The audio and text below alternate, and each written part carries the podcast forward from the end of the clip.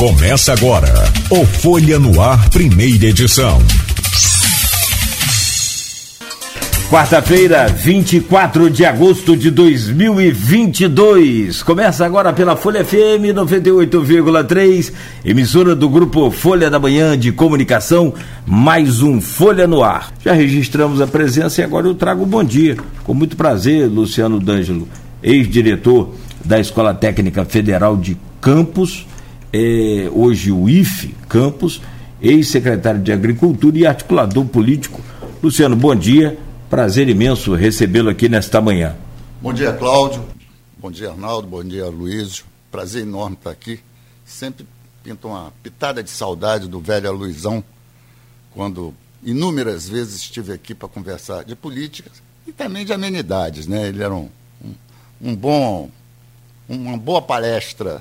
Sempre foi muito gostoso estar aqui na, nesse aglomerado né, que é jornal, televisão, rádio que foi crescendo e que eu acompanhei o, o, o surgimento e o crescimento de. Também com 77 anos dá para acompanhar muita coisa.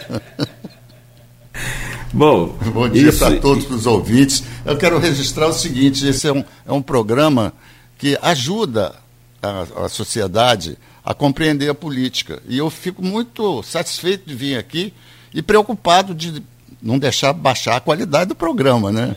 Não pode acontecer isso. De modo que eu vou me esforçar para responder bem as perguntas, os questionamentos, porque é isso que faz a política melhorar. Engraçado que tem muita gente que fica, lá como dizia lá na roça, remedando o seu Luciano. para ser uma referência né, de estrategista político. Né? Não tenha dúvida disso, pode ter certeza, não só pelos seus 77 anos, mas pela sua trajetória como é, um dos grandes articuladores da, da política na região. Meu caro Aloysio Abreu Barbosa, bom dia, seja bem-vindo aí e nessa edição de hoje, de quarta-feira, com o professor Luciano. Bom dia. Bom dia, Cláudio Nogueira. Bom dia, Luciano. Obrigado pela presença. É... com 50, me lembro de você, de você, eu garoto, você com a Luísa aqui aos sábados, era o dia, o dia que vocês mais conversavam. Então, é, você, você fez parte desse processo, das minhas várias lembranças de adolescente, aqui, criança, você está entre essas lembranças. É, vou conversar bastante nos próximos três blocos.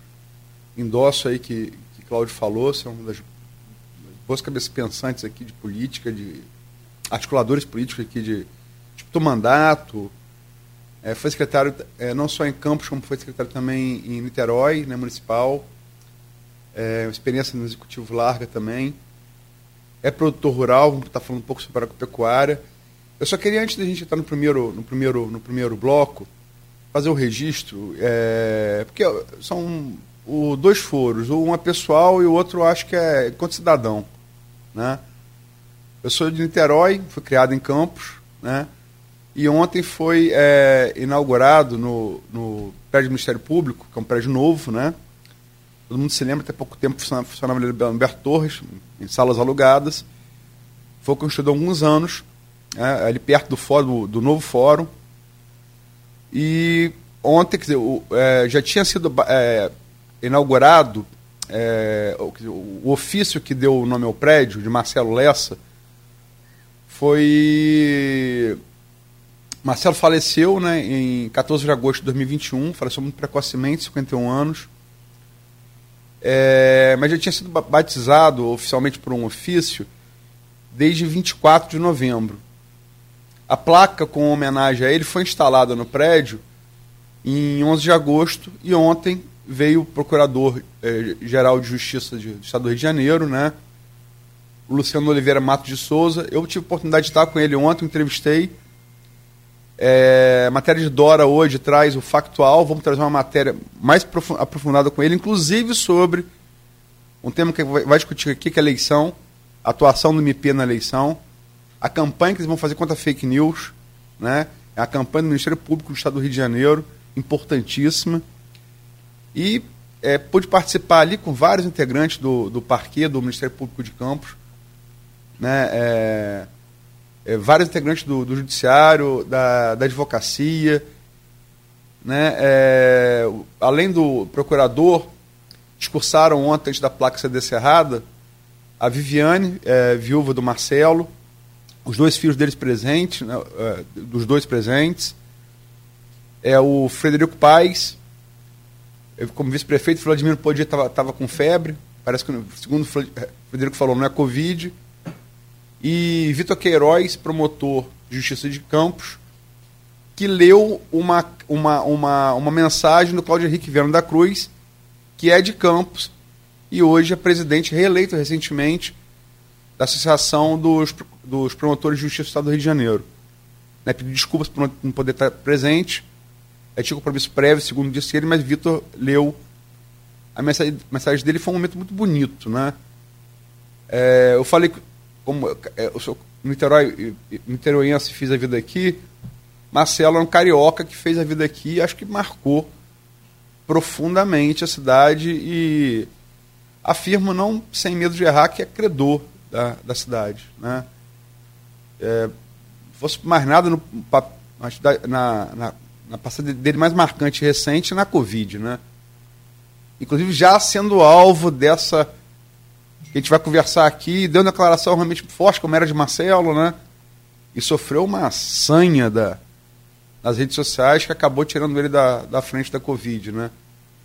Enfim, é, Marcelo, é, onde quer que esteja, é, tenho certeza que gostou, gostou bastante. É um momento muito bonito. Só queria registrar aqui antes de começar, Luciano. E vamos começar é pelo nacional, né, que está polarizando é, essa eleição, uma eleição. Você, você, você lembra da eleição de, de Jânio Quadros? Bastante, bastante. Chegou a votar, não, né? Não, não, não. não. não. Mas é. Acho que. Eu me lembro de todas da, da redemocratização para cá, de 89 para cá, a de Collor, venceu Lula no segundo turno. E nunca houve, é, certamente nunca houve, eu faço essas eleições desde aquela época, uma eleição tão, tão polarizada e tão cristalizada, que são duas coisas diferentes, né? A do Rio, por exemplo, está polarizada, mas não está cristalizada. Está cristalizando agora. A presidente está cristalizada. Eu, eu, nunca vi em julho um índice tão pequeno de espontâneo estimulado. É uma coisa. 3%, é um negócio que não é normal. Agora, Lula vem liderando. Eu vou pegar a última pesquisa que você falou da, da pesquisa do governo do Estado. Sim. Né, que Castro abriu 10 pontos para fecho na Real Time Big Data, é pela Record, é divulgada ontem.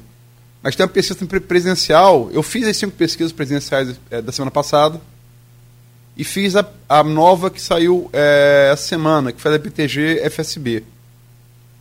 E Lula, ele vem, a BTG, num, são uma série histórica de 10 pesquisas, de 21 de março até até 22 de agosto, segunda-feira. Você vê que Lula, ele tá ali, é, é, o mínimo 41, o máximo 46 e até 45 nas duas últimas. Não é novidade, ele bateu no teto muito, muito cedo, mantém, não perde, mantém, mas também não, não cresce. Né? E fato é que todas as pesquisas da semana passada Desculpa o preâmbulo um pouco, um pouco extenso, mas porque às vezes o, o, o ouvinte não está acompanhando, né?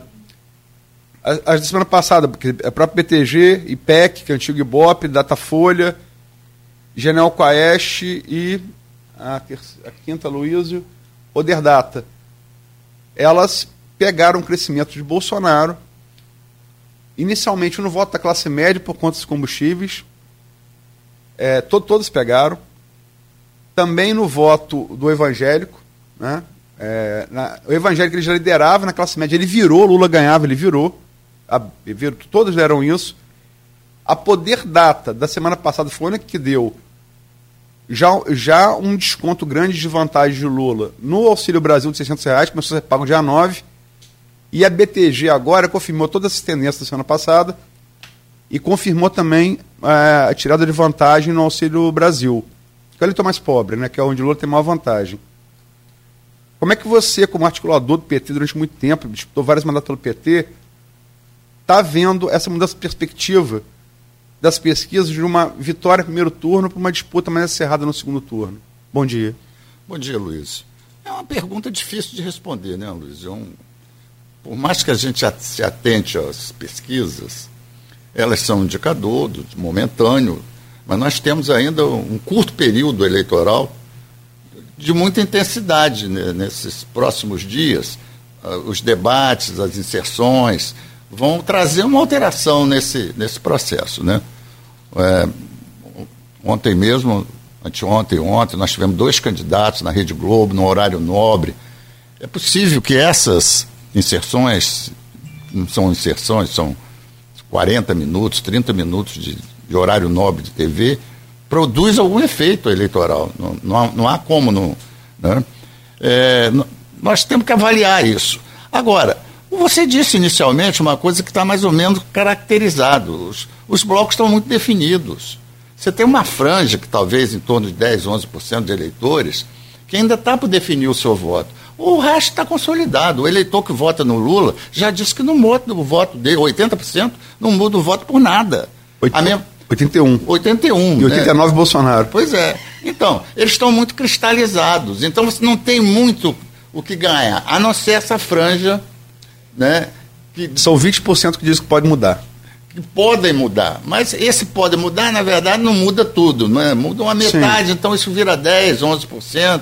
Na espontânea são 12 indecisos. Pois é. E outro dado que você já levantou, a proximidade do voto espontâneo com o voto estimulado é tão grande que, mais uma vez, assina embaixo que a eleição está muito consolidada.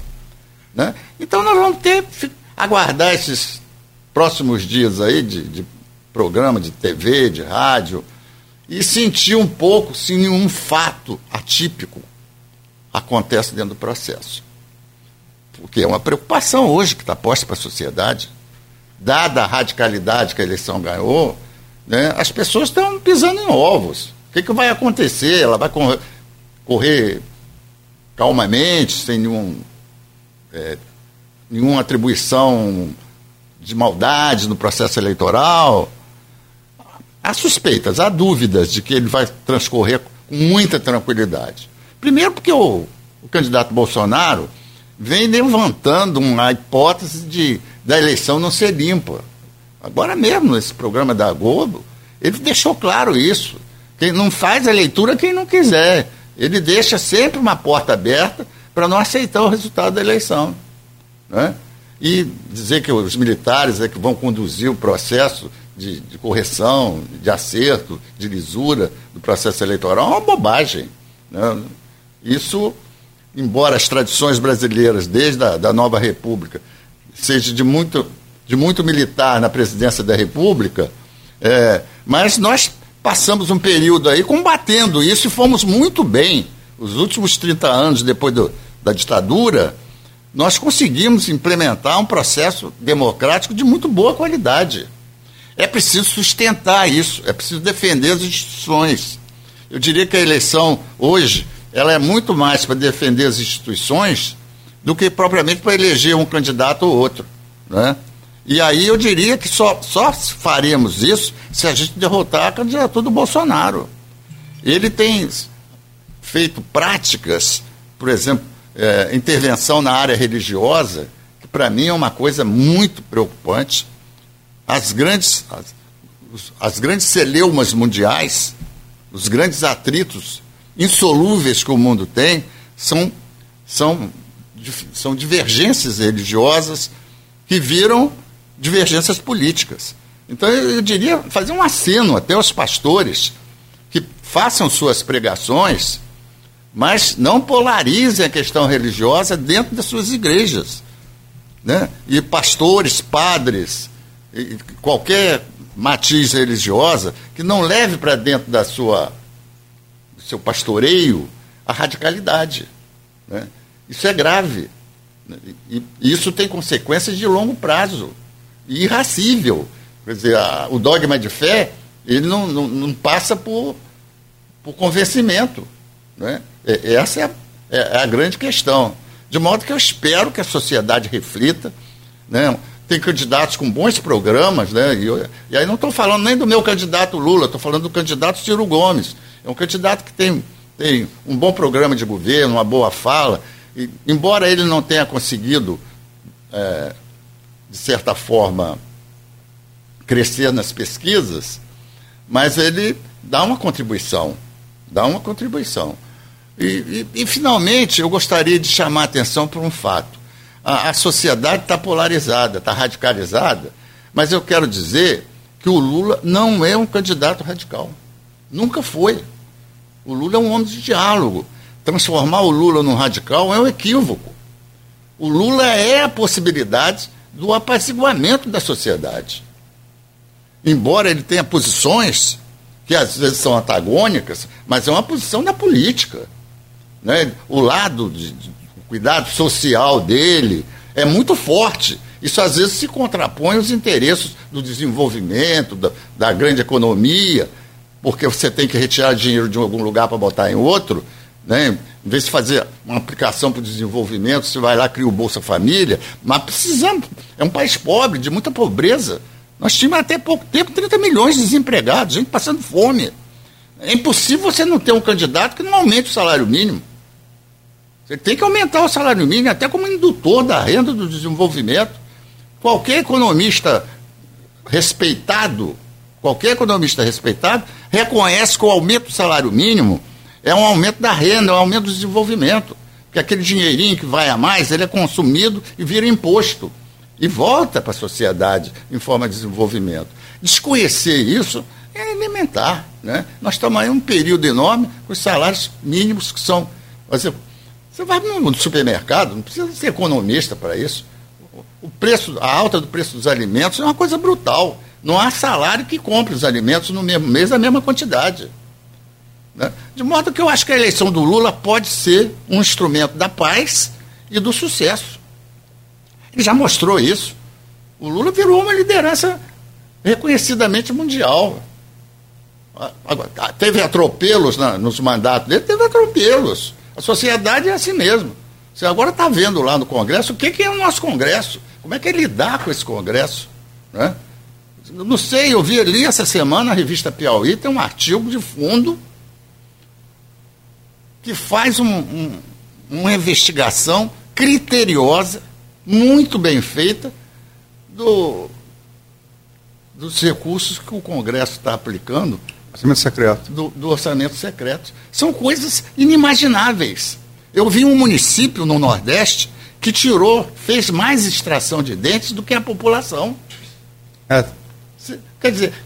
Não coincidentemente foi em Alagoas, terra de, de é, Pois é, exatamente isso. Quer dizer, aí você fala que não tem corrupção nesse governo do Bolsonaro, não, é no Congresso, não, mas tem um aval, tem um aval político. Né? Então, é, eu não gosto de dizer que a corrupção é uma coisa inerente à sociedade brasileira, porque a gente precisa combater isso. Né? Todos nós queremos combater, precisa modificar isso, precisa melhorar isso com a legislação, fiscalização, mas ainda é um componente muito forte. Né? Deixa, deixa eu fazer, é, nessas fatias, eu queria fazer. Você, você é um analista, saber hoje que. Eu sei que você é matemático, formação. Estatístico também. Estatístico também. Eu saber hoje que você chegou a fazer pesquisa, então, é, como eu estou nessa batida louca, e depois de ter Copa do Mundo ainda esse ano, eu tô, tô dentro d'água. Mas, enfim, é, tô pior que Samuel Tebet tentando crescer. Mas é, é, é, vamos nas três fatias que, da, da, da, das alterações. Primeiro, uma que você citou aí, o voto evangélico. É, você tem alguns motivos para isso. Primeiro, é, a mulher. Bolsonaro é católico, mas assinou muito para os evangélicos. Tem um projeto, inclusive, de isenção fiscal agora que está sendo, tá sendo combatido pelo Ministério Público né, para pastores. É, e ele, ele tem o caso dos pastores que estavam lá na fundação, na, no, perdão, no, no Ministério da, da Educação, liberando verba do Fundo Nacional de Desenvolvimento da Educação, também para o município de Alagoas, não por coincidência, para comprar um computador, escola que não tinha luz elétrica, orçamento secreto. É, enfim, é, é, mudou muito a partir do, do, de fake news dizendo que Lula, se for eleito presidente, vai fechar templos evangélicos, o que goste ou não do governo, não é questão. Eu não, sou crítico, fiz muita crítica PT, faço, mas é um fato. Vários templos evangélicos foram abertos nos governos é, Dilma e Lula. Né? Isso não é verdade.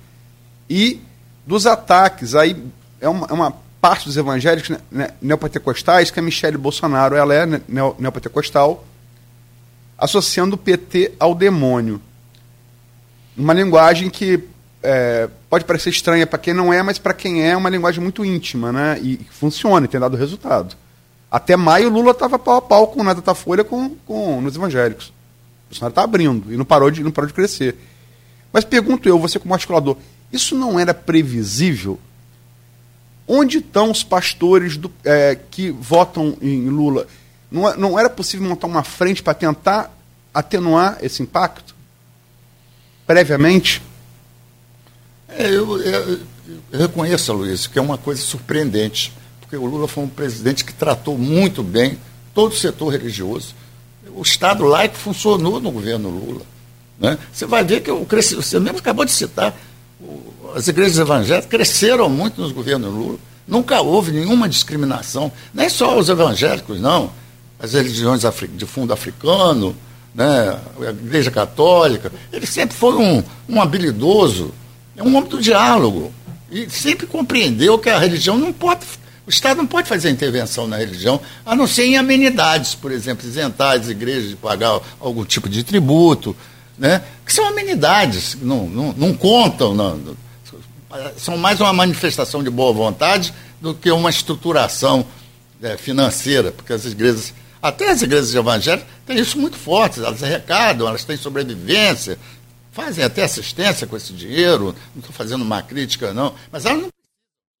Pastores são muito mais ligados ao governo. Os ataques de Michele, associando a partido Lula numa sessão de um bando onde tem negócio de pipoca, que é sugar energia ruim, né? tirou a foto de Lula, falou aquela coisa do demônio. E essas fake news começaram a corrolar de, fecha-tempo. Foram esses três fatores. É. Mas o que eu pergunto, isso não era previsível? E sendo previsível, não podia ter sido evitado ou contraposto? Eu não sei se era previsível, não. Não sei. Nessa intensidade, eu acho que não. Até porque eu não sei se isso vai continuar dando certo. Você vê que o Janones já fez uma, uma barreirinha significativa a essa questão. Quer dizer, você começa a ter alguma reação de alguns setores evangélicos, embora a pesquisa não está ainda identificando, mas pode ser que aconteça, dado o exagero né, do, de, de, alguns movimentos pentecostais. Né? É, e, e é, o Janones, é, é, verdade, você lembrou bem, mas é, ele foi a, o, a, barreira dele nas redes sociais, ela foi mais considerada no, no outra fatia, que é que é o Auxílio Brasil. Mas antes de chegar ao Auxílio Brasil, eu falar da classe, da classe média. Até o mês passado, Lula liderava na classe média. É, e a partir do, A primeira que deu foi a BTG, que tá, tem feito semanal, ela agora tem feito semanal, sempre segunda-feira. BTG é o BTG Pactual, fundado por Paulo Guedes, não dá nem para desconfiar, né? Paulo Guedes que, que fundou. E FSB é o Instituto, FSB Pesquisas. Entre 25 de maio e, e, perdão, 25 de julho e 8 de agosto, elas dão essa virada, que está ligada à percepção da redução do preço dos combustíveis. Bolsonaro, a Forbes baixou o ICMS dos estados, que vai ter consequência em, em desinvestimento em educação, enfim. Mas baixou, e isso foi sentido na bomba e na classe média, que é quem tem carro, pobre, não tem tá podendo nem comer direito, gerar ter carro, e mudou, virou esse voto também. A, e todas deram, Datafolha deu, é, é, General Quaest deu, é, e a BTG dessa semana agora, que eu estou falando, as três últimas BTGs, na, na, na, na última de, de julho, na primeira de agosto, deu, foi a primeira que deu, essa virada na classe média. Mas o que a BTG coloca nessa semana da segunda-feira que, que eu fiz essa ampliação não, ela não estancou ainda. É, é, vem crescendo, né? E na classe média, o que você acha que pode ser feito é, pelo PT, na campanha do PT na classe média, para tentar estancar isso? Eu acho que os programas de televisão vão controlar isso, porque o Lula tem o que mostrar. A diferença é que o Bolsonaro, a, a nível de governo, não tem o que mostrar.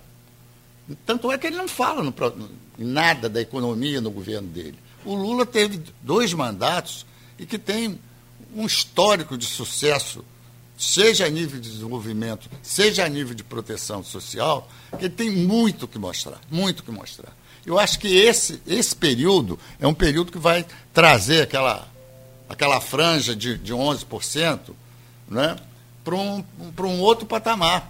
Um outro patamar. Né? E aí é, é esperar para ver.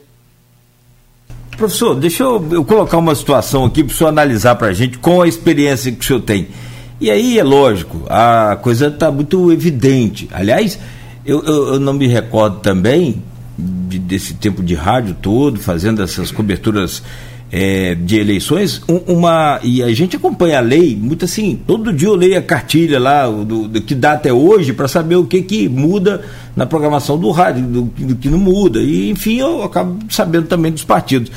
É, eu, nós nunca vimos uma. É claro que o Brasil passa por uma fome muito grande. É fome, fome, fome mesmo. Nós temos milhares de brasileiros passando fome. Então a máquina está atuando. O que eu quero dizer é isso. E dentro da, do período eleitoral, nós nunca vimos um, um projeto de, de, de, de, é, auxílio como esse aí ser aprovado e dado assim, dentro do período eleitoral, que é extremamente proibido. O que eu quero perguntar ao senhor é o seguinte: sobre a máquina. O homem tem a máquina na mão. E aí, o senhor citou agora o, o rádio e televisão que começam na próxima sexta-feira. Ele vai usar o poder dessa máquina trabalhando e vai usar também aqueles pontos que o senhor citou dentro do, do próprio governo Lula. E é a corrupção.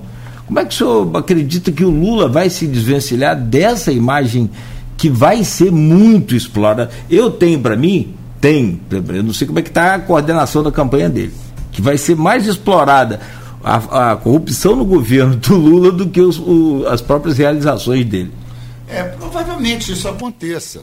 Mas isso já vem acontecendo há muito tempo. O Lula foi presidiário. Passou.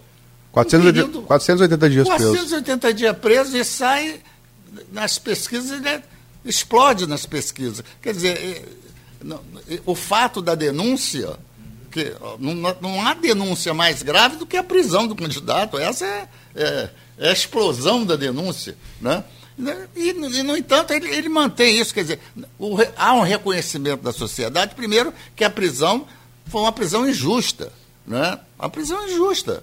Está é, tá lá o, o, o Moro, que, que, se imaginava que era um juiz isento, independente, foi flagrado, articulando com promotor público a condenação do Lula.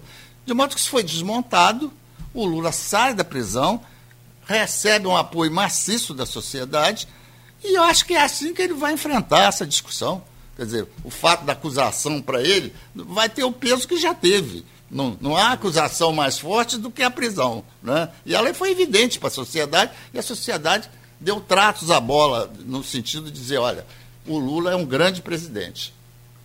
Eu, deixa eu chegar na, na terceira faixa que você citou, o Janones. Eu, até, eu falei, o Janones teve um papel considerado por muitos analistas é fundamental, é, e talvez tenha, tenha mesmo retardado, porque o, o, Auxílio Brasil com 600 reais começou a ser pago com apex precatórios, que o PT também é outra coisa, o PT votou a favor. Talvez trauma de 94 do Real de Fernando Henrique, passou passando depois do Real, mas isso é outra, pode até comentar.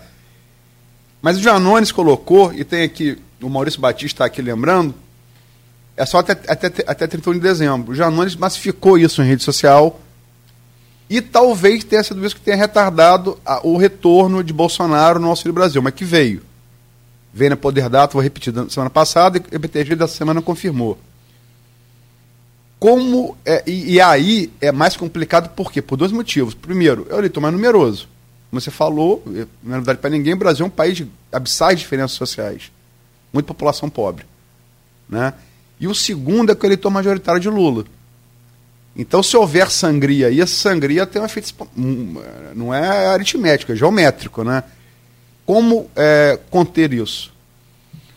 Ô, Luiz, eu, eu acho que essa franja, que é uma franja, no meu entender, de, de um pequeno coeficiente eleitoral, de pequeno montante de eleitores, ela vai ser disputada palmo a palmo. Palmo a palmo.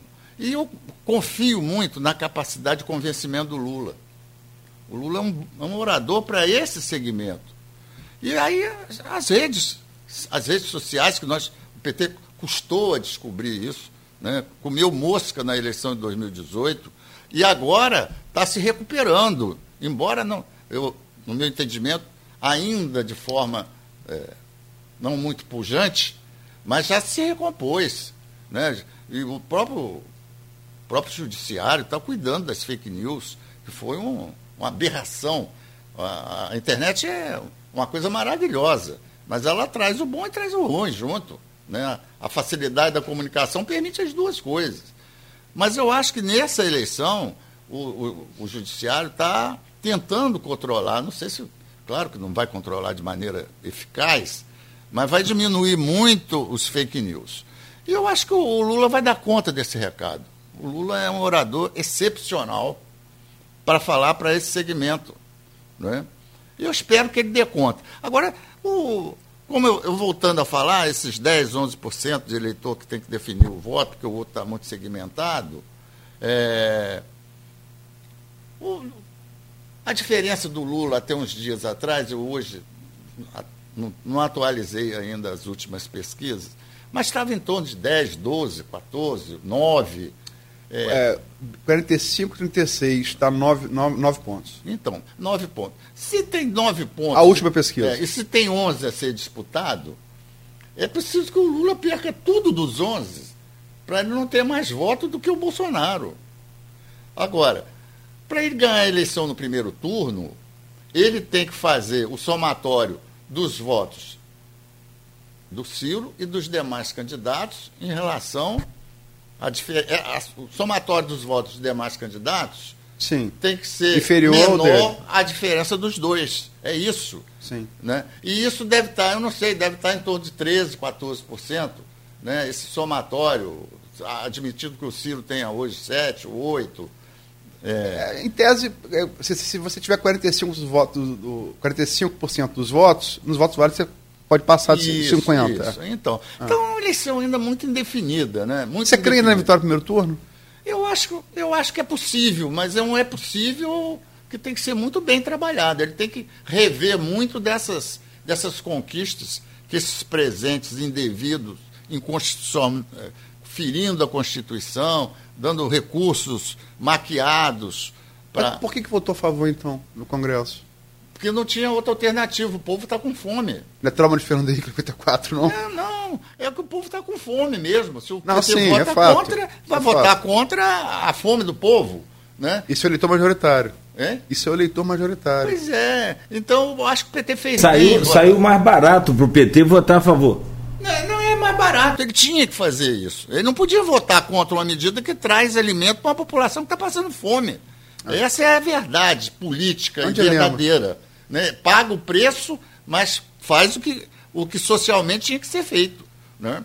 Eu vou dar até a resposta de Simone Tebet, quando perguntaram isso para ela no, no, na enquete da Globo News. Por que você votou a favor? Ela falou, porque eu sou mãe. É isso, é isso, é, é, é isso. Ontem Ciro falou sobre isso. Várias mães hoje estão dormindo neste momento agora com seus filhos com fome. Mas Simone Tebet, ela votou, ela, é senadora, votou. né? É, não, ela, é, ela comentou a coisa de mãe que você falou. Ela é, é candidata a senadora, porque eu sou mãe. E aí, eu só, eu só queria. Desculpa, não, não, não. E, e, aí é o peso de uma mãe falando, né, amigo? Agora, é isso é mesmo. dizer que esse fato só se deu porque não tem reajuste de salário, os alimentos subiram. Quer dizer, o governo perdeu a capacidade de diminuir o sofrimento da população. Só por isso que foi necessário esse fato. E é um fato atípico. Né? Véspera de eleição, né? É, é uma coisa quase que criminosa do ponto de vista eleitoral. É um né? chequinho a nível nacional. É isso, é, é isso mesmo. É, é isso mesmo, é um chequinho a nível nacional. Né? É, é uma poluição política, é uma poluição política. E que acaba em dezembro. É claro, né? acaba em dezembro. E pior, né? Se chegar até dezembro. Né? Eu sei que tá, ele tem que falar várias dessas coisas, sei que já passamos até do horário. Posso fazer mais uma? Mais sim, uma sim, por favor. Vou fazer duas então, Luciano, duas e uma. É, pelo tempo. É, primeira, Você viu as, as duas entrevistas da, da, do Jornal Nacional com, com Bolsonaro e com Ciro? Não, eu vi do, só do Bolsonaro. Do Ciro eu não vi, porque eu estava numa reunião política ontem, no horário, infelizmente não vi. Mas vou ver hoje. Mas é, eu vi todo mundo que viu, é assim, é, claramente a, a, a toada com, com Ciro foi bem mais amena que com o Bolsonaro. E aí fala aí alguma experiência como jornalista, né? Realmente, assim, é, esquece preferência, tem que ter mesmo peso, mesma medida, né? Aqui, por exemplo, nesse programa, eu sempre falo aqui é, é mais Roberto Dávila e menos William Bonner. Eu não quero que imprensar ninguém, eu quero conversar. Sim, claro, claro. Mas você não pode, eu não posso adotar com você, que é eleitor de Lula, um estilo Roberto Dávila e amanhã com o Bolsonaro um estilo William Bonner. Isso, é, isso, isso, não é, não, não é tem correto. Sentido isso. Ah. Mas o fato é que tem uns dados de rede social interessantes geraram através da, da, da entrevista nacional. Bolsonaro nega que imitou, por exemplo, é, como a corrupção vai, vai, Lula vai apanhar muito. Bolsonaro vai apanhar muito pandemia, em relação à pandemia. E foi, ele negou que a, a, a Daniele, Daniela, a Renata Obrigado, obrigado, Nogueira. Renata Vasconcelos. Ela pergunta a ele duas vezes. A primeira ele sai pela tangente, a segunda ele nega. Eu falo, mostra o vídeo, mostra o vídeo. E tem dois vídeos de 2021, de duas lives dele, é, imitando. Eu não vou nem reproduzir aqui, porque é, é, imitando a pessoa, para ser terminal. várias mentiras, né? Foram várias. Não, mas é, essas, Luciano, deixa, deixa, deixa, eu te pegar esse dado, até você com matemático. Esses vídeos estavam lá, estavam no YouTube, né? O Metrópolis botou, ele, ele cobrando o vídeo os vídeos, né? Nos últimos dois dias, da noite de segunda até a, eu vi até a noite, final da noite de ontem. Sabe quantas consultas desses vídeos tinham subido no, no Google? 4.700%. Ah, conferir, né? É, é que, é, que, hoje é isso, é né? Isso. É isso. Você, você risca o rastro de pólvora. Você acha que é, é, isso pode mudar? E Lula também, se adotaram o estilo que adotaram o Bolsonaro, né, a questão da corrupção, por exemplo, com Lula, Lula vai estar preparado, ele também pode sofrer um revés como esse que Bolsonaro aparentemente está sofrendo? Eu acho que o Lula já sofreu esse revés, ele já se preparou para fazer esse enfrentamento. Né? Desde o. Da, se você pegar o depoimento do Lula para o Moro, aquilo foi um. Foi um uma experiência muito significativa para esse tipo de enfrentamento. Né? Que, que, como é que ele vai enfrentar a denúncia da corrupção? A verdade é essa. Né? Eu acho que ele está preparado para isso. Embora, é, por mais preparado que esteja, isso acaba pegando, né? dependendo da versão que você dá ao fato. Não é, a defesa dele não é suficiente para mudar toda a concepção do fato. Né? Mas eu acho que ele está preparado, ele faz isso bem. Ele faz isso bem. Última Mas, deixa eu fazer. Vai lá, vai lá. É, porque Lula, a última campanha que o Lula participou, é, né, 2002, ele, 2000, é, 2006. Você não tinha rede social em 2006. A verdade é que Lula é engraçado, é um grande veterano, uma figura que está aí desde a democratização, desde as das, das greves da ABC, né, é, ainda no governo Geisel ainda. Né, eu lembro disso, estou ficando velho também, eu lembro disso. É, mas Lula nunca participou enquanto protagonista, participou em backstage, mas nunca como o ator principal de uma campanha de rede social. É, é, de certa maneira, o Lula é veterano, mas é, Lula é calouro. Sim, sem dúvida. Nisso. Todos nós somos calouros, todos os políticos. Mas, mas o, ele, né? o, a, Bolsonaro não. Ele já ganhou uma eleição assim. Você acha que essa pode ser uma vantagem? Acho que é uma vantagem. Foi na eleição de 2018, foi uma enorme vantagem. Agora, só é vantagem por conta do fake news. Né? Se não tem o fake news, as redes sociais não dariam essa vantagem enorme, né? É, você pega lá aquela mamadeira de piroca, piroca. essas coisas, até são simpáticas. Na rádio tem que ver a mamadeira fálica. É. Pois é.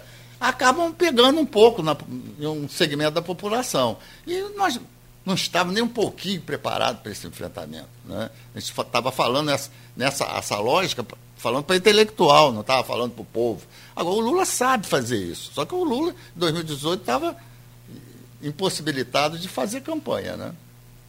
Eu juro, juro que é o último. É, o, o, Lula estadista, que de repente o, a campanha quer explorar mais, não está precisando mais de Lula pé no chão de fábrica, não? É, talvez. O pé de chão de fábrica hoje é, é um pouco diferente, né? O trabalhador de, de fábrica, aquele que ele discursava, fazia grandes encontros, grandes assembleias. Isso não existe mais. Está nas redes sociais? É, está nas redes sociais. Quer dizer, nós temos que fazer essa readaptação ao processo de convencimento do eleitor. Né? E é uma coisa gradativa. Você não faz isso do dia para a noite. Né? Até porque o segmento que mais ele está envolvido não tem é, tanta intensidade na absorção desse, dessas notícias. Porque não tem é, rede social com, com instalada, né? não, não tem iPhone, não tem isso, não, não tem aquilo que permite a notícia chegar a ele. Por falta de recurso mesmo, pobreza. Então, é o rádio ainda, talvez a televisão. Né? E aí é uma guerra, vai ser uma guerra. Mas nós temos que ir nos preparando para essa guerra. E eu acho que os indicativos hoje é que nós vamos ganhar essa guerra.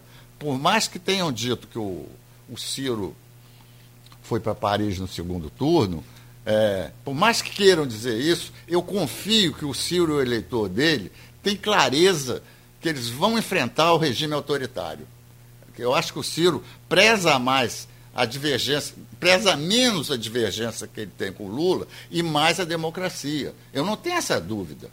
Pela história do Ciro, eu, eu espero, até como simpatizante da figura política do Ciro, que ele cumpre esse importante papel. E aí eu acho que provavelmente 70%, 60% ou mais dos eleitores que votaram no Ciro, se tiver segundo turno, vão votar no Lula. Né? Porque é impossível que o Ciro é, repita o que disseram dele. Estou dizendo o que disseram dele, que ele se afastou completamente do processo eleitoral no segundo turno.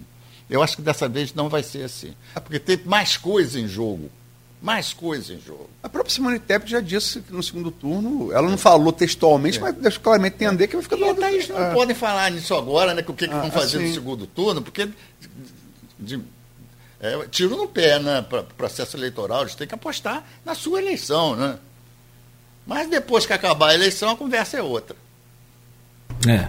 Transferência de voto é outro programa. Dá outro, outro programa também. Né? Não é, é simples assim. O voto do Ciro é um pouco diferente. O eleitor do Ciro é um eleitor é, muito preparado para a discussão política. Né? Eu, eu, assim eu vejo. Né? Eu digo uma grande maioria. Né? Então eu acho que eles vão acolher um pouco o que o Ciro vai fazer, mas tem vontade própria também. Né? Vontade própria.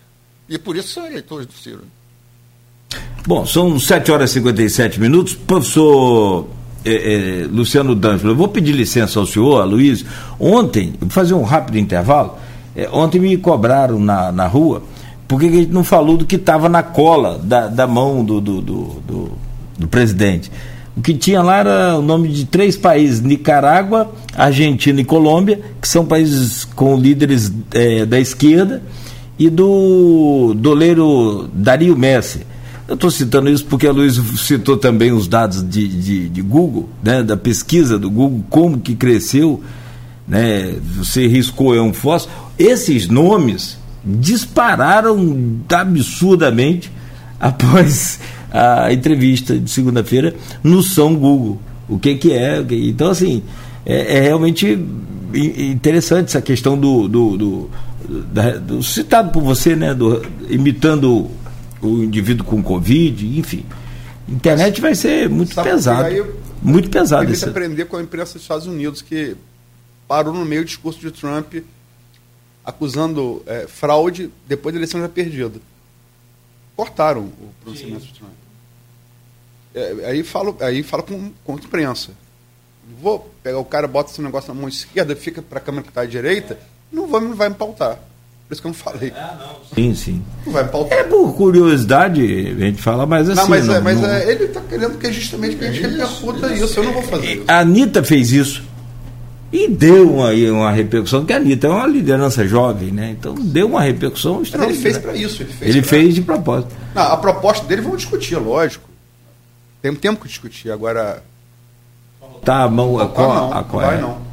E, e, e, grande, é anotado grande. Você vê não que, falou nada. É, e não falou nada. Hoje o programa tem o prazer de receber aqui o professor Luciano D'Angelo, ex-diretor da Escola Técnica é, Federal de Campos, hoje o IFE, ex-secretário de Agricultura de Campos e também de Niterói, né, de, de outros quadros em, em Niterói, né? De Fazenda. De, Fazenda em Niterói. Obrigado, professor. Campos também. E Campos também, né? Campista. Foi agricultura de Arnaldo, tô ficando velho. E fazenda de campista e, e fazenda de Godofredo. Ah. Isso que eu queria lembrar, Godofredo, uma grande figura também, Godofredo. simpatia de pessoa. É, e articulador político. Aqui no grupo de, de WhatsApp do programa e do blog Opiniões, que é do, do Aloysio, tem uma pergunta, falando em, em quadro político e essa coisa, é, do Gilberto. Ele diz aqui o seguinte: é, professor Luciano, enquanto articulador e militante, você é um dos principais quadros políticos do Partido dos Trabalhadores em Campos, tendo cumprido com excelência diversas tarefas que levaram o PT a eleições de destaques na cidade, especialmente elegendo representantes para a Câmara em muitos momentos. Aí ele cita a Câmara é, Municipal de, de, de vereadores também. Qual o balanço histórico e como o senhor enxerga o futuro do PT na cidade, considerando os próximos desafios e em um eventual retorno de Lula à presidência? Forte abraço do amigo e companheiro Gilberto Gomes. Eu vou só acrescentar aqui, tomar a liberdade de, de acrescentar a pergunta do Gilberto, que ele coloca no final aqui desafios eh, próximos, né? Eu coloco aqui para o senhor analisar esses desafios da, dessas eleições que a gente precisa e deve ter representantes na LEGE e na Câmara Federal. Como é que é esse desafio mediante a tantos candidatos? Prefiro até nem, nem enumerá-los aqui, tem os nomes aqui praticamente de todos, mas para não, não, não, haver nenhuma falha nesse período eleitoral, não, não vou colocar nome de nenhum. Todos estão aí agora, inclusive na internet, para fácil análise. Como é que o senhor desafio, é, é, analisa esses, essa pergunta do, do Gilberto, acrescentando, acrescentando a minha aí de estadual e deputado federal que nós precisamos ter? Olha, eu quero dar um bom dia especial ao Gilberto, que é um, um jovem promissor para a política do Partido dos Trabalhadores, é, dizer uma coisa que talvez não seja o, o melhor neste momento. É que a expectativa da vitória do Lula não deve deixar os companheiros sentados em berço esplêndido. É, durante os mandatos do Lula, nós aqui em Campos raramente elegemos um vereador para a Câmara, que é um absurdo do ponto de vista de você aproveitar né, o momento político nacional para se fortalecer do ponto de vista municipal. No entanto, quando eu fui presidente do Partido dos Trabalhadores e que o Lula não era presidente, nós elegemos dois vereadores em Campos, numa só, numa só eleição, fruto do trabalho municipal. É preciso ah, que a, o, o, Lula dizia, não me lembro. Antônio Carlos Rangel e Ivete, Ivete, Ivete não, não, a Ivete foi eleita numa eleição só, foi um vereador, um vereador, depois o Rangel foi eleito com um outro companheiro que era da. Não, não era Renatinho, não. Renatinho foi eleito. Renatinho Barbosa, não. Não, não. O, foi o Fontes. Foi eleito o, o, uma eleição de dois vereadores, foi o, Rangel, o Antônio Carlos Rangel, e o Fontes, que até está causando uma certa. É, é, mas o Fontes foi eleito vereador, o PT fez dois vereadores. Ele logo a seguir porque não queria pagar a contribuição ao Partido dos Trabalhadores, que era muito cara, migrou para o PSB, porque lá ficava isento da contribuição, que era um absurdo mesmo, 30% do salário, você pagava 25% de imposto de renda, 30%, aí ainda tinha que dar dentadura. não sobrava nada. O candidato ia embora do Partido Salário hoje é o quê? 14 mil? Salário de vereador hoje? Ou... Tá pior, tá pior que o Pentecostal, tá mal. Tá... o PT acabou rendendo isso. Dava para pegar 30% do salário É, e levar o, o, vereador, o deputado, à míngua, a falência. É, mas elegemos dois, e eu quero dizer que não tinha presidente da República. Depois, no período de presidência da República, nós tivemos sucessivos fracassos do ponto de vista político. E eu vivo dizendo isso há algum tempo ao Partido dos Trabalhadores. O partido que não tem um vereador sequer, ele está fadado ao fracasso. Porque é a presença de um vereador na Câmara que faz que você repercuta o trabalho. Tanto é que a Ivete e o Antônio Carlos Angel fizeram isso muito bem. E a Folha, se você pegar o histórico da, da presença deles aqui na Folha, porque eles faziam um contraponto, eles enfrentavam, eles traziam uma discussão teórica e prática do município para dentro da imprensa e a imprensa noticiava. Era uma imprensa livre. Nós precisamos retomar isso, precisamos eleger um vereador. E eu espero, Gilberto, que é que um, novo, uma nova fornada de militantes, nessa, que essa campanha ajude a atrair novos militantes e que a gente possa, na próxima eleição de 2024, retomar um mandato para a Câmara. Mas é, reforçando a pergunta do Nogueira, e como é que você projeta viver essa eleição aí para deputado federal estadual? Não só do PT, mas da região. Olha, o, eu pedir licença para. Eu, há anos, há, cinco, há quatro mandatos, eu defendo o mandato do deputado Chico Dantes. Nem sempre ele é entendido como um candidato de campos, né? embora ele seja campista e tal. Mas o, eu diria que talvez, nos últimos anos, ninguém deu uma contribuição tão importante ao município quanto o deputado Chico D'Angelo. Ele. São só três fatos. O, o a UF, a UF, a nova UF, o terreno e a obra, são 3 mil novos universitários. É uma contribuição enorme dele. O IFE de Guarulhos, que é um IFE importantíssimo, porque é numa área popular, é, a área, a seção da área do, do 56 foi obtida por ele. Isso é de uma relevância enorme para o município. O aumento de vagas da Faculdade de Medicina, que ia fechar, porque o número de, de estudantes não, não dava vida econômica à faculdade, é, trouxe um novo alento à Faculdade de Medicina de Campos.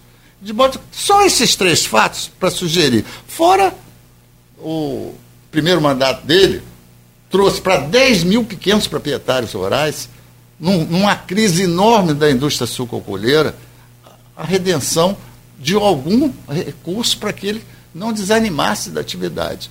De modo que eu, eu diria que o papel de um deputado pode ser muito importante para a região. E eu diria que nós precisamos contar com isso. Eu diria que, do ponto de vista municipal, nós temos o, o Zé Maria Rangel, que é o nosso candidato, Partido dos Trabalhadores.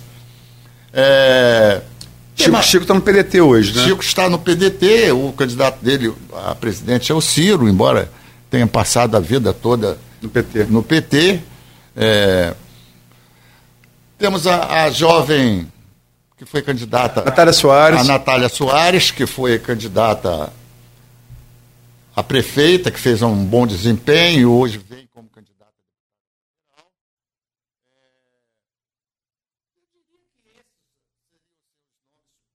a Com licença, posso colocar os outros nomes então Isso. que estão. É, eu, eu não, estou colocando Já os que... nomes mais progressistas, né? Da, da, da área progressista. Progressista. E eu é. completo com os outros para que seja colocar. dado uma, um tratamento. Até eu posso comentar também, também, os outros nomes. Né? Garotinho. É, o Garotinho eu não sei se ele é candidato ainda. Eu até não citei, porque nessa dúvida ele se diz como candidato, mas há um, ainda é, ele está ele tá, um ele tá homologado, ele tá homologado. O problema é o prazo, é. O problema, o problema é, o, é o deferimento. É, né? o deferimento. A, até sair esse prazo. É, mas ele pode conseguir eliminar isso, isso é mesmo com sem o julgamento mas seria um do candidato STF. certamente o mais votado de forma disparada, ah, né? O, não sei quem é. Caio Viana. Caio Viana. O Caio Viana é um candidato que está credenciado. Ele fez 100 mil votos como candidato a prefeito, tem um apoio hoje do, do Eduardo Paz, do Rio de Janeiro. Eu diria que seriam as duas grandes votações dentro do município. Né? Aí tem Alonso Simar, que é vereador, Leon Gomes, também que é vereador, Natália Soares, você já falou, o Felício Laterça dá uma, uma, uma beliscada também Isso, É, aqui. Chico D'Angelo também. Chico Chico D'Angelo, eu falei, não. Cristiano Pedro- Auro. Cristiano Auro. Eu falei, Isso, Auro. Falei Chico no Cristiano. Be- Perfeito. Chico D'Angelo, Cristiano Auro, Marcão Gomes, Marcão. Gomes. Marcão que já Gomes, foi, é. e, por fim, o Zé Maria Rangel. Eu diria que na minha avaliação, e é uma, uma especulação, eu diria que o Garotinho e o Caio provavelmente se Você acha, você acha que, campo, que Campos deve fazer quantos federais e quantos estaduais? de campos mesmo. É, de Campos, é. Bom, eu acho que faz dois federais. E se eu considerar o Chico D'Angelo como um candidato que pega um pedaço aqui, eu acho que pode se eleger também. Tem muita chance de se eleger. Então, é, quanto ao Chico D'Angelo, Clube de Campos, três. Três. Três. E estaduais? Estaduais, eu acho que elege pelo menos um do, do, do grupo do Garotinho, que é o Dauari, né? Bruno Dauari. o Rodrigo o Bacelar, Bacelar, que ah. está eleito, né? e talvez o menino Viana, o Bruno. é, Não, não, Bruno, Viana. Bruno Viana, vereador. Que tem, eh, tem, tá sendo aí, tem uma aposta que ele possa se eleger. Eu não sei. Tiago Rangel também. Ah, é, o Thiago Rangel é, é, é. tá na, É, nessa. é. Eu acho que o Bruno e o Thiago estão aí. Tem É. um menino do PDT de Campos, que é o Leon, que não. Eu acho que veio ali mais para marcar uma posição partidária, e o professor Alexandre também, que é um jovem que está disputando a eleição para deputado estadual, que também é do PDT. Então vamos. vamos, vamos é, é, é. Quem- Não do PT. Não, Não, não, ele foi do PT e se filiou ao Foi do PDT. Se filiou com o Caio, Caio saiu foi pro PSD. Ah, foi, foi. Então, perfeito. É, é, senador, todas as pesquisas, Romário, nada de braçada para. Parece tempo que ele jogava bola, né? ali, sozinho na, ali na, na, na pequena, na pequena área. O gênio da pequena área, como chamava o grande Johan Cruyff, que treinou no Barcelona. Mas analogia para aí, analogia de campo de futebol não tem nada a ver com política. Mas o fato é que ele nada é abraçado em todas as pesquisas. A última pesquisa ah, ah, agora, que saiu eh, ontem, a Real Time Big Data, dá Molon ali mais destacado em segundo, né? É, Você tem, você tem um, um- um- um- na Genial Quest semana passada, você tem é, um cenário, são quatro cenários, tem um que é quem chega no empate técnico na margem de erro, é três pontos ali, seis, né? Para cima e para baixo, seis no total. É, Siciliano, na seguinte, na seguinte cenário. Romário, candidato Bolsonaro ao Senado. Siciliano do é, de Lula. Aí ao, ao empate técnico. Mas na maioria das pesquisas, Romário nada de abraçado. Como é que você está vendo essa disputa? Eu acho que é isso mesmo. Tem Romário- Clarissa, que é de Campos, desculpa não citar, Clarissa, que é de isso. Campos. É, eu, eu acho que o Romário é o, é o candidato favorito mesmo. Todas as pesquisas ele vem sendo consistente. Vai ser muito difícil derrotar o Romário. Até porque o PT e o PSB se meteram numa confusão é, extremamente ruim para um projeto que pudesse fazer um enfrentamento ao Romário. Porque o Romário tem essa penalidade de estar ligado ao, ao Bolsonaro, mas no Rio de Janeiro isso vira facilidade, né, porque o Bolsonaro está forte no Rio de Janeiro. Mas ele não é um bolsonarista de carteirinha. Ah, já foi crítica ao Bolsonaro? É, não, e agora mesmo ele teve aqui esse final de semana em Campos, ali no Jardim do Liceu, numa atividade, e as pessoas que acompanharam ele, ele, de vez em quando, a, a pessoa gritava assim, olha o Lula, hein, Bolsonaro? Ele dizia, estou com Lula. Quer dizer, era um, é um político que não aderiu frontalmente ao. ao- Os mais bolsonaristas são Clarissa e Daniel Silveira, né? São isso, mais são raiz os dois é, mais raízes é, e que é. certamente pode atrapalhar um pouco o Bolsonaro. Mas o voto. ah, o Romário. O Romário. Mas o voto do Romário é um voto popular mesmo, é dele, né? Ele sentou lá na, na, na primeira fila, do, na janela do avião e não deu lugar para mais ninguém, né? Não, ninguém senta mais ali. Né? A frase é dele, ele é um bom frasista, né? Um bom frasista. É o grande aforista, né? É. PL é calado um poeta. É, exatamente. então eu acho que essa eleição, o, o Molon cuidou de trazer um atrapalho né, é, grande para a eleição, para o combate ao Bolsonaro. Eu acho que vai dar o Bolsonaro. Ah, o Bolsonaro, o, o Omar. É, tem muito como modificar isso, não. Acho que o processo eleitoral, a campanha, vai caminhar dessa forma. Tem um menino que chegou agora, no PDT, Ah, que também está é. é, o, o Cabo da Ciolo. O Cabo da Ciolo, que é uma explosão de voto. Ele, ah. não, ele não apareceu agora, já apareceu com, com dois dígitos, já com 10%. É, não é isso? E a tendência é ele crescer um pouco mais. É. Então ele atrapalha um pouco o Romário, né? porque é um voto mais popular. Não, e, sim, sim. É, então eu acho que esse conjunto de, de, de, forças dispersas no Senado acabam tirando um pouquinho do, do Romário, mas acabam fortalecendo o Romário também, né? porque tiram dos outros também, impedem o crescimento de um único. E vamos lá, é, governador, é, Castro e Freixo vinham ali no empate técnico com quase todas as pesquisas. Na semana passada, é, foi qual, Luiz? Estou vendo aqui que pesquisa que eu até esqueço. Foram três na semana passada. Que deu ele. Foi a Genial Quaest. A Genial Quaest, semana passada, deu ele fora da margem de erro. Confirmado pela Real Time Big Data de, de ontem. Né? Fora. E a Real Time Big Data fora bem. 10 pontos. Fora bem, bem fora. É, três pontos mais de erro, né? Tá quase o dobro.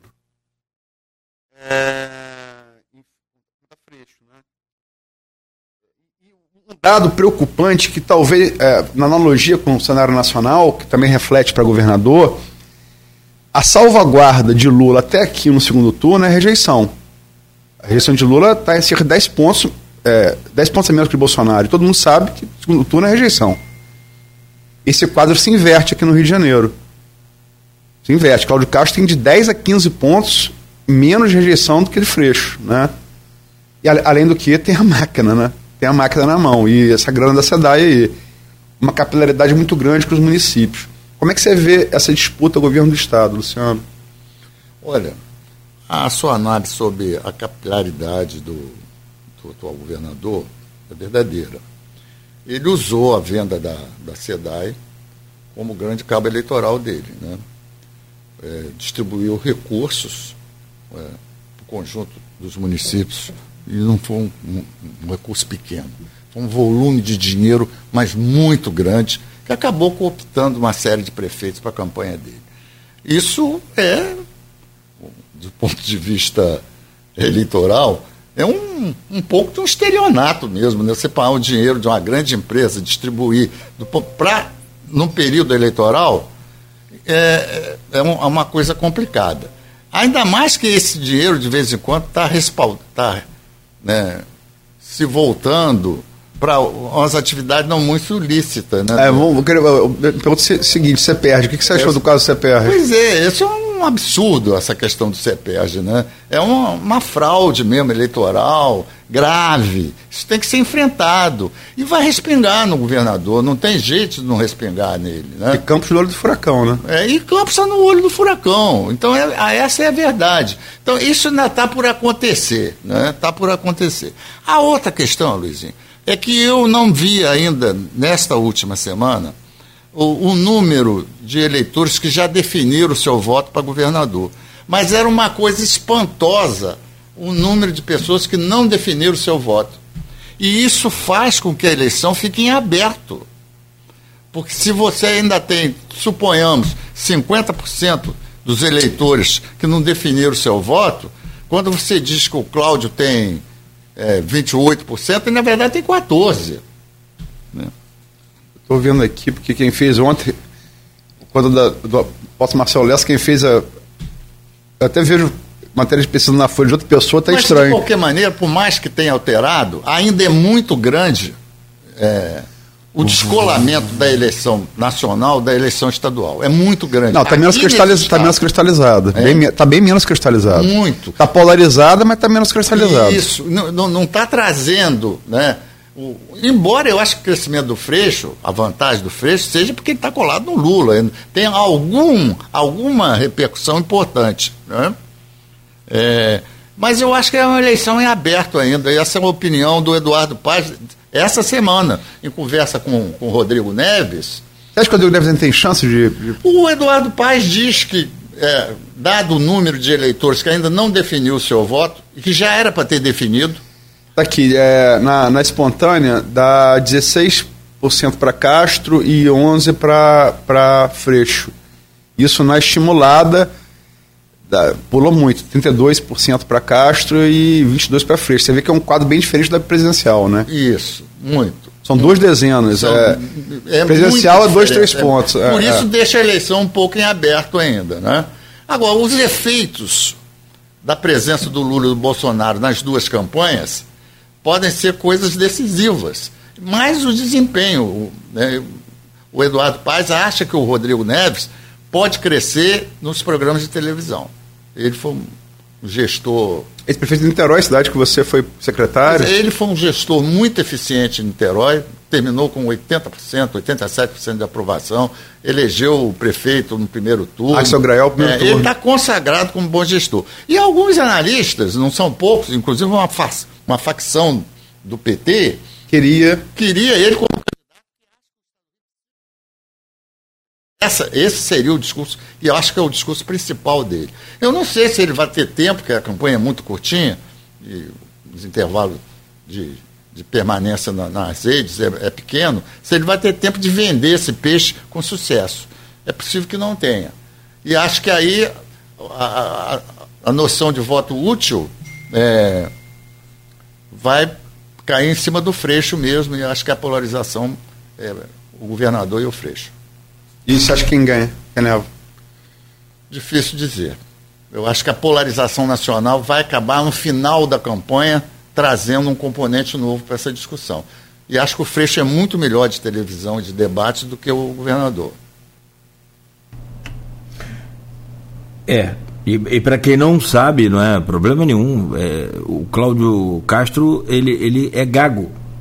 E muita gente às vezes fala, mas o que está vendo com ele aí no debate? Então, não, ele é gago, não tem problema algum. É, na hora de, de se expressar, quem não conhece. Essa coisa de falta de conhecimento também atrapalha muito ele. Muito, muito. Tanto ele quanto o. o- o- Mas, em termos, é, é, o ser pouco conhecido Rodrigo- é mais, é terreno para ser explorado. não, Não tá, tá competente. não, não dá rejeição tão alta. Pois é. E aí o Rodrigo Neves tem essa vantagem também, né? Ele é Ah, muito desconhecido, muito, mais do que o Cláudio. O Sim, Cláudio sim. é desconhecido porque ele é desconhecido mesmo, ele caiu de paraquedas aqui recentemente. E aí o desconhecimento favorece. Não que ele não tenha rejeição, favorece não ter rejeição. Você não conhece, não tem rejeição. né? Bom, são 8 horas e 32 minutos.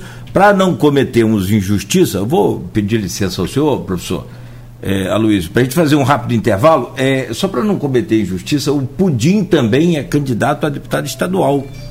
Geraldo Pudim. É o que, é aquela história. Citar é. Você tá, quando a gente cita, não É tem. verdade. Agradeço o até. de- É, corre o risco. Essa coisa de enumerar, eu sempre né? sou muito receoso quanto a isso. Tem, tem muitos comentários aqui, eu só queria registrar né, um de Álvaro, é, Álvaro Barcelos, Alvin, filho do nosso Filho do amigo. Lanin. Foi senador, né? Foi senador, da República. Lanin foi senador da República. A, a grande é, linguista, etimólogo. Tenor. Eu não sabia. É tenor. Pesquisador da linguagem da Baixada, né? Isso. Da Meu colega na faculdade de filosofia, professor de línguas. Ele coloca aqui, grande professor e companheiro. Estou falando de você, Luciano. Velho amigo do meu pai, Alan Barcelos. Tem vários, tem vários. Se eu falei todos aqui, vai ser igual o nome de candidato. Vou ficar.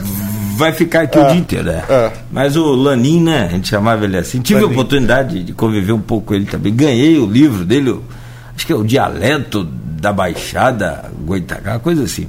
Que foi usado em Sorbonne, na França, em outros berços culturais. E é onde Zacante se fez, né?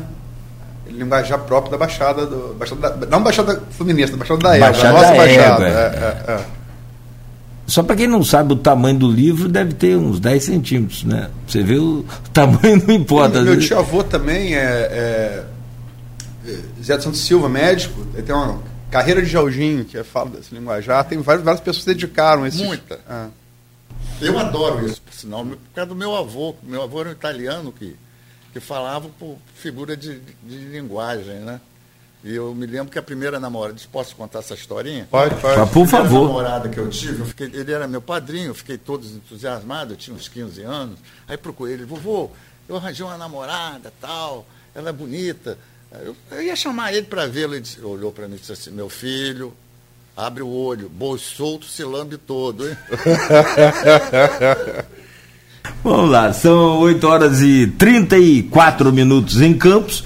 A gente faz um rápido, breve intervalo comercial e volta na sequência conversando aqui com o professor Luciano D'Angelo, ex-diretor da Escola Técnica Federal de Campos, é, ex-secretário de Agricultura. Aliás, próximo bloco a gente vira essa chave para Campos, né? Falar um pouco aí do governo que Vladimir ótimo. E um pouco de, dessa questão da, da agricultura aí também.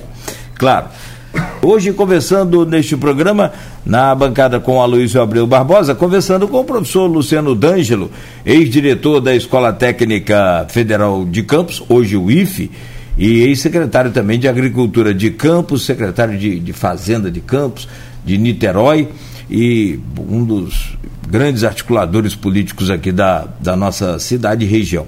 Aloysio, eu volto com você, peço a gentileza de abrir esse bloco. Luciano, você é professor, né? muita experiência em avaliar e dar nota. Estamos aí é, mais de um ano e meio né, de governo Vladimir, de 0 a 10, sua nota e por quê? Dificuldade de dar uma nota, porque eu confesso a você, eu não tenho acompanhado muito de perto a gestão do Vladimir. Afirmar categoricamente que quem quiser me desmentir, vai lá pegar o orçamento para a agricultura do município de Campos. É uma vergonha o orçamento. E não há possibilidade de você fazer qualquer atividade de desenvolvimentista sem orçamento, sem dinheiro. Não adianta dizer, ah, comprei cinco tratores. Um município com uma área geográfica dessa, é, você botar cinco tratores e que são mal, mal gest... a gestão é muito mal feita desses tratores, não tem planejamento. Em suma, não existe um planejamento para aquilo que de fato existe estruturalmente no município. Esse é um município, isso é um grande minifúndio. Nós temos a, a, falsa sensação de que isso aqui é terra do, dos grandes fazendeiros. Não é verdade. Se já foi há 80, 100 anos atrás, não existe mais isso. Reforma agrária por herança. É, a sucessão hereditária sim, sim. É, criou esse minifúndio. Né, você pega aí, vai na Emater, em qualquer órgão, pergunta quais são os grandes produtores de leite do município. Não tem um. Se tiver um, escapou da, da investigação. É verdade. É verdade. Então você, ah, mas e o fornecedor de cana? Muito poucos. E, e aí você tem talvez uma grande quantidade de pequenos fornecedores de cana que até esse ano pode ter ganho um pouquinho de dinheiro, mas historicamente eles não conseguem ganhar dinheiro, por uma razão muito simples. Esse município não tem o que teve há anos atrás, vocação mais para cana-de-açúcar.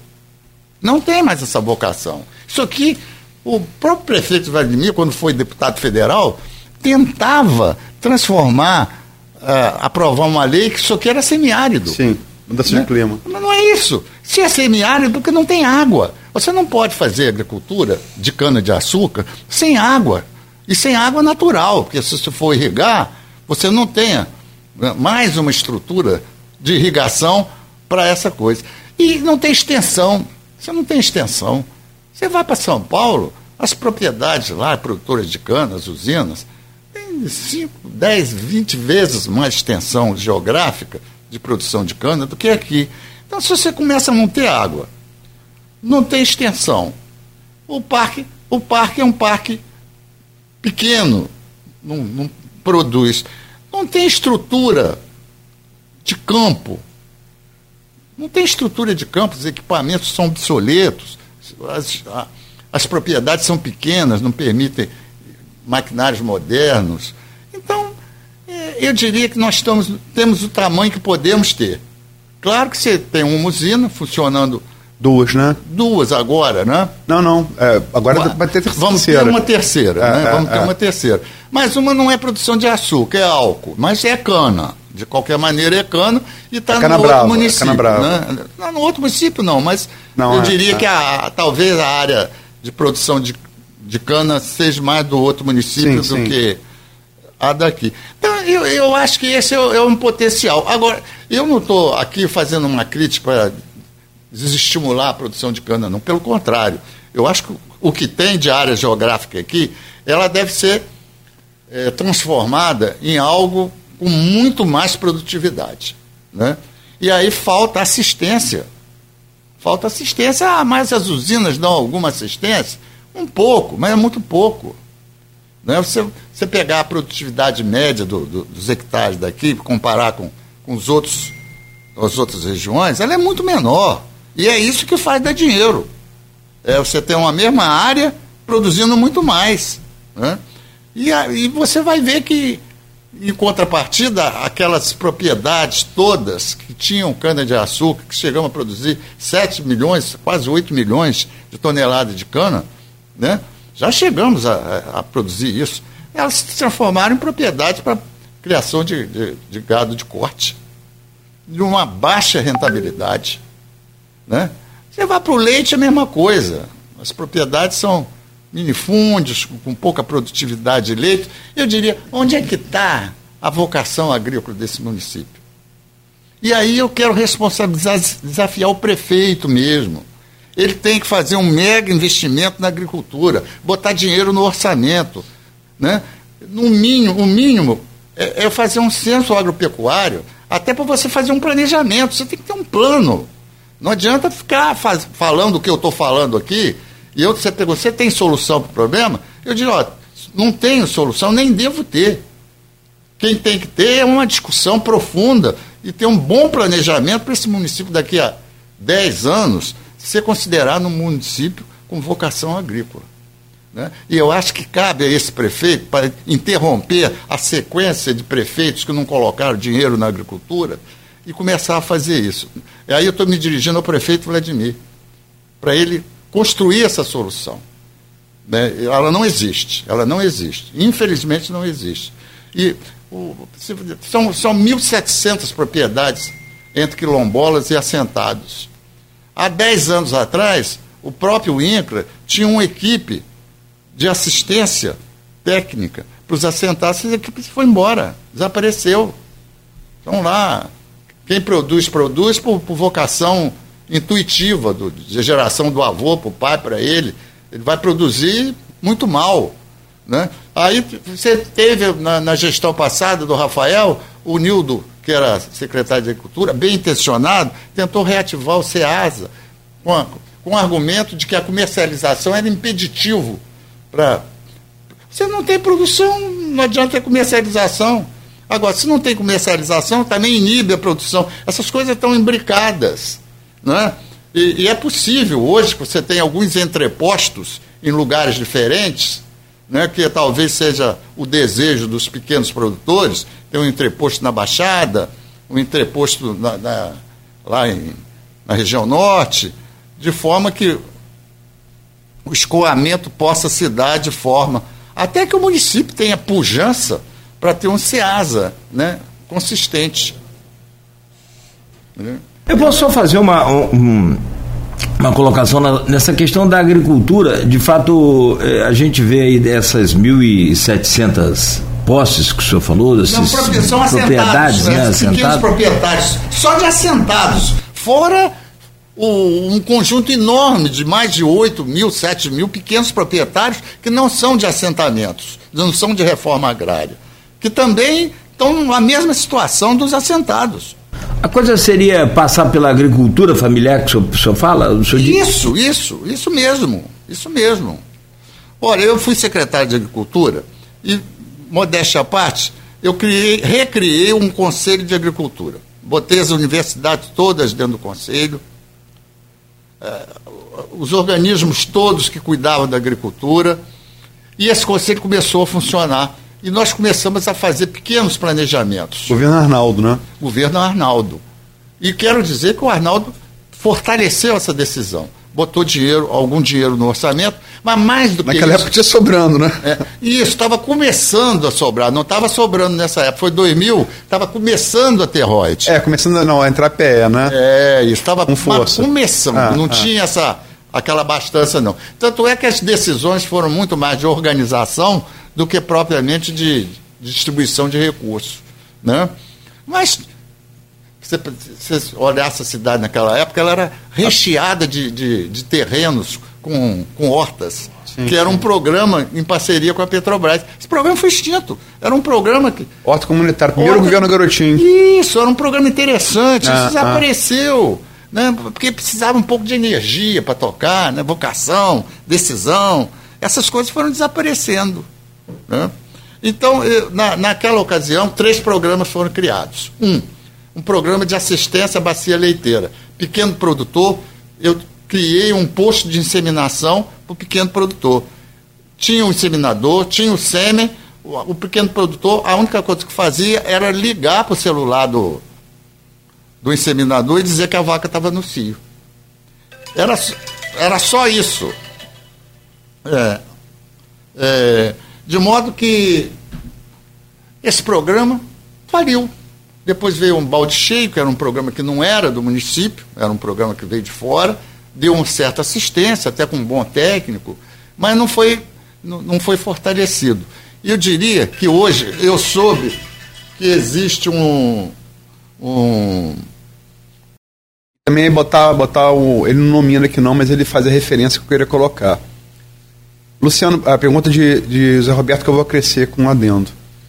Luciano, bom dia. Minha pergunta para você é sobre agricultura. O município nas últimas décadas abandonou a zona rural, estradas sem manutenção, canais obstruídos, várias linhas, várias, várias linhas escolares desassistidas, além de nenhum incentivo ao produtor. Mesmo hoje, com o técnico à frente da Secretaria de Agricultura, que eu queria citar, professor Almir Júnior, reitor da, da UENF, os recursos disponíveis são muito aquém das suas necessidades. Como convencer o governo que o investimento na agricultura, pecuária, de campos pode trazer mudança importante na nossa economia? É uma boa pergunta, né? O Zé Roberto está uma boa avaliação. É isso, é fazer um trabalho de recuperação das estradas, né? É, mas é um, um, pequeno trabalho de recuperação de estrada que é importante, mas Ponte, é né? muito insuficiente, né, Luiz? Muito insuficiente. Não, eu estou citando porque. É, não, é verdade, isso foi feito, foi é, feito. É. E é a única coisa que eles citam como realização mesmo, né? É importante, mas é muito pouco. E o papel do vice-prefeito Frederico Paes, que é um homem do, do, do agronegócio, é. Um industrial do açúcar e do álcool, é, com, toda, com toda a falta de cerimônia que esse programa tem que ter, eu diria que ele tem uma visão muito focada na questão açucareira. E é exatamente o conjunto enorme de pequenas propriedades rurais que não tem vocação exclusivamente para cana-de-açúcar é que precisa ser fortalecida. E aí talvez uma sugestão era criar um organismo municipal é, fora da Secretaria de Agricultura que cuide exatamente da pequena propriedade rural, do desenvolvimento passando pela pequena propriedade rural. Porque a, a estrutura geográfica do município pede isso. Né? Ah, ou, quando você tem um, um secretário, um vice-prefeito, que tem poder político, né? porque, na verdade, hoje você tem em torno da, da, da usina, qualquer usina, você tem 5, 6 mil trabalhadores, e você acaba tendo poder político. Né? A gera, gera divisa foram 500 milhões ano passado na safra, a projeção de, de, desse ano é de quase 1 bilhão. Isso. E, e, eu acho que é muito bom a gente encher a boca e dizer isso, que isso é muito bom para o município. Mas eu quero fazer uma pergunta aqui no ar. O que, que o pequeno produtor gerou para esse município? Ninguém sabe dizer. Talvez esteja gerado 5, 6 vezes mais do que isso. E ninguém sabe dar essa resposta e não trabalha com essa lógica. Este é o problema. Porque não conhece que tem uma insuficiência de dados. Tem um censo agora aí, vai lá pegar a parte agropecuária do censo, trabalha isso. É um trabalho para 10 anos, mas é preciso iniciar. Eu espero que, que eu consiga é, trabalhar um pouquinho essa questão, nesse sentido. Estava pesquisando aqui, a cidade é Estrela do Sul, Minas Gerais. Isso, é, isso. Tem um pouco mais de, de 7 mil habitantes tem 852 quilômetros quadrados, 852 mil quilômetros quadrados, é mil metros quadrados. É. é, não, interessante que vem o sêmen da Holanda e dos Estados Unidos. E aí a, a, vaca que é leiteira, ela passa a dar mais leite com. Se você pegar a, a, produção média da vaca aqui do nosso município, é uma coisa ridícula. Eu sei porque a minha é ridícula.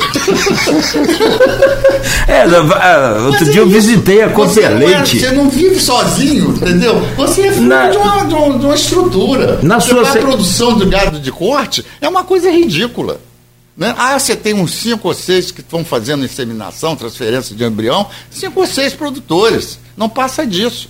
Você tinha que ter uma estrutura municipal para poder você otimizar essa área que tem pasto com um gado de melhor qualidade e com pasto de melhor qualidade para o município se, se fortalecer dessa gestão. Mas isso Agora, não é, e não adianta inseminar também o animal e deixar para lá. É, não pro, tem pro, pasto para comer, não tem comida é, para dar, não é? E, e também não cuidar da, de todo o processo, é verdade. Campos tem cerca de 46 pontes que precisam de ser totalmente recuperados ou recuperados. Então, Foi também matéria da Folha. Almi, isso aí, é. né, veio numa matéria da Folha. Dessas 46, me parece que três ou quatro o Estado deve arcar com essa recuperação e reconstrução. E as outras 40 pontos, o município precisa dessa Eu espero que o Estado, com essa quantidade de recursos que tenha, dê uma boa contribuição.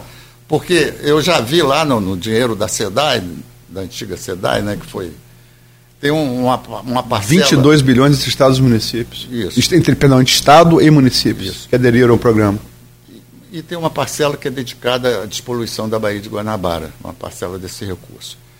Agora, tem uma parcela que, se está despoluindo a Baía de Guanabara, está poluindo a política. É preciso cuidar de que esse recurso também não faça uma poluição na política e as pessoas sabem do que eu estou falando. Né? Você perde uma, é um resultado disso.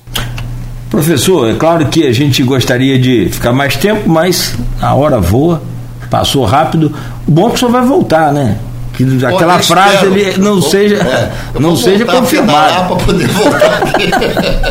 não seja confirmada aquela profetização depois dos 45.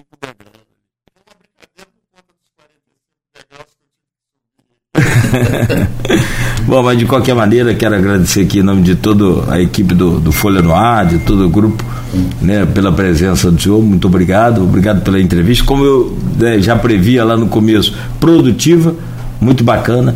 Espero sim que o senhor tenha muita saúde para voltar aqui inúmeras vezes, contribuir com a gente e aclarar aí a, a, mente de todos os nossos ouvintes, seguidores, principalmente nesse momento mais polarizado da nossa política, da nossa eleição aí, que estamos há 39 dias dela. Agradeço, Cláudio. Eu sempre gosto de vir esse programa, ele, ele mexe comigo, me provoca, porque ele permite que a gente fale francamente o que pensa, sem nenhuma restrição. O Aloysio é um uma pessoa que faz isso com muita propriedade. É, e eu quero dizer que, embora ao longo dos meus 77 anos, estou com energia que eu arranco do fundo do poço para fazer o enfrentamento que o Brasil precisa hoje. E eu acho que todos nós devemos encarar esse próximo processo eleitoral como um grande desafio para a vida política de todo mundo. Eu espero que a gente contorne essa possibilidade de um modelo autoritário nos ameaça nesse próximo pleito. Eu estou falando de derrotar a, a, candidatura do Bolsonaro.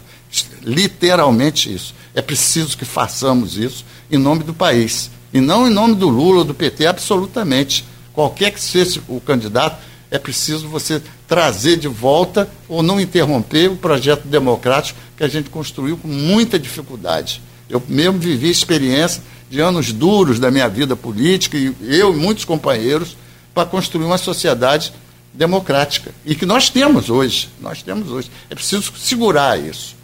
E aí eu agradeço até a, a possibilidade da gente estar tá pregando, né, discutindo esse assunto aqui e podendo falar francamente dessa forma é, para todos os ouvintes desse programa, que é um grande programa. Muito obrigado. Professor, e aqui, a gente fica um minuto sem ver a internet, Aloysio. Tem um caminhão de, de, de, postagem aqui. Marcelo Sampaio diz aqui, ó. Vou ter, vou ter que ler, tá? Rapidamente aqui. É, bom dia, meus queridos Cláudio, Aloysio e Luciano. Que prazer estar assistindo essa, esta entrevista com meu ex-professor Luciano, que junto aos também professores Aristides, Arthur, Sofiati e Luiz Magalhães, foi importante apoio na minha primeira manifestação estudantil em 1980 no Liceu de Humanidade de Campos.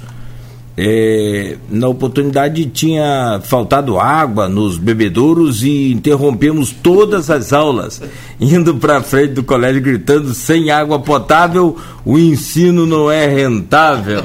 É Pode comentar aí, é, professor. Ah, e tem um convite também aqui do Almir Júnior é, convido o querido professor Luciano a conhecer nosso projeto, inclusive da retomada do Conselho de Agricultura. Eu ia ler, né? Ah, desculpa. Não, não, pode, desculpa, desculpa. Vai lá, Luiz. Não, então, pode, pode falar você, desculpa. Nós estamos primeiro é, não é, tentar implantar políticas que não deram certo. Né? Encontrar, encontramos o interior do nosso município totalmente abandonado. Quase é, nenhuma associação funciona o INCRA no Rio de Janeiro foi abandonado desde o governo do PT. Quer ler mais alguma aí, Luiz? Tem várias aqui, eh, tem várias é. mensagens, mas eu acho importante ler de Almir, que ele foi citado aqui, né? Isso. E eu, eu espero que o Almir entenda que eu estou tentando ajudá-lo, né? Sim. É. A crítica é uma crítica de a ver se sensibiliza o prefeito a botar mais recursos na secretaria dele. Bom, demais comentários aqui, o nosso agradecimento também e a falta de tempo nos impede de, claro, ler todos. Aloysio, a você também, muito obrigado. E hoje, só conferindo, o jornal Folha da Manhã está nas bancas e nas casas dos assinantes. E amanhã nós estaremos de volta às sete da manhã. É, amanhã vou fechar ainda é, o anuncio é, previamente no blog e, enfim, na, na página da rádio, no Face, Instagram. É, agradecer ao Luciano, né? É, é, sempre dois lados, né? Eu falei do Marcelo é, inicialmente, é, é, isso, um lado pessoal, né? De memória emotiva e tal, memória afetiva. É, Luciano conversando com a Luísa nos sábados, é, faz parte da minha meu período formativo e, e, é muito bom ver que, embora. Naquela época eu tinha cabelo e eles, eles, eles eram, não, eram, não, não tinha cabelo branco. É bom ver que a agudeza do pensamento do Luciano se mantém intacta, né? E, e, e vai voltar aqui, certamente. Vão, 45 vão virar aí 90, 130, 135. E é isso. Obrigado, obrigado. Acho que passamos aí pelo, pelo, pelo por três pontos importantes, a eleição presidencial, a eleição é, no, aqui na, na esfera é, estadual, né? E governo municipal, agricultura, que tem uma experiência, produtor rural, é, ocupou essa pasta que hoje está com a Almir. Agradecer, agradecer demais pela, pela, pelo que a gente pôde assimilar aí e, e dar de. Porque ele terminou falando da. É, é realmente uma eleição muito importante. É, é, eu acho que a gente compreender ela e, e sem, sem paixão, não é, é defender voto para A, B ou C, até porque eu, como jornalista, não vou fazer isso de maneira nenhuma. Embora eu vá declarar, quando chegar perto da eleição, meu voto. Vou declarar publicamente, tanto primeiro como segundo turno, como, como sempre tem hábito de fazer. O que não muda em nada é minha atuação como jornalista, são duas coisas diferentes, mas eu acho que é uma satisfação que precisa ser dada. Mas é, é um momento realmente muito, muito importante, muito importante. Certamente o tempo que a gente está vivendo vai ser contado no livro de história, né? Aquela, aquele, aquele momento da, da história que você sabe que vai ficar perene. Os, póster, os, pósteros, os pósteros vão nos olhar com lupa. E é bom saber onde todo mundo está. Sem dúvida. Essa é uma observação importantíssima. Nós estamos fazendo história nesse momento. Não é uma eleição comum, não é uma eleição qualquer. E aí o meu estímulo é que a sociedade se manifeste intensamente em defesa de um Estado democrático, mais do que qualquer voto pessoal. Essa é a manifestação, seja ela no primeiro, seja no segundo turno. Né? E eu, te, eu digo o seguinte: eu consegui arranjar energia física e, e, e psicológica para fazer esse enfrentamento, muito motivado pela necessidade. Né? Talvez se a gente tivesse nos, numa situação de normalidade, eu tivesse descansando e não precisasse subir os 45 degraus de hoje. Tá certo. Vamos à luta então. São nove horas e sete minutos. Mais uma vez, obrigado aí ao professor Luciano, ao nosso querido Aloysio. Amanhã de volta às sete. E a você de casa também, nossa eterna gratidão e carinho.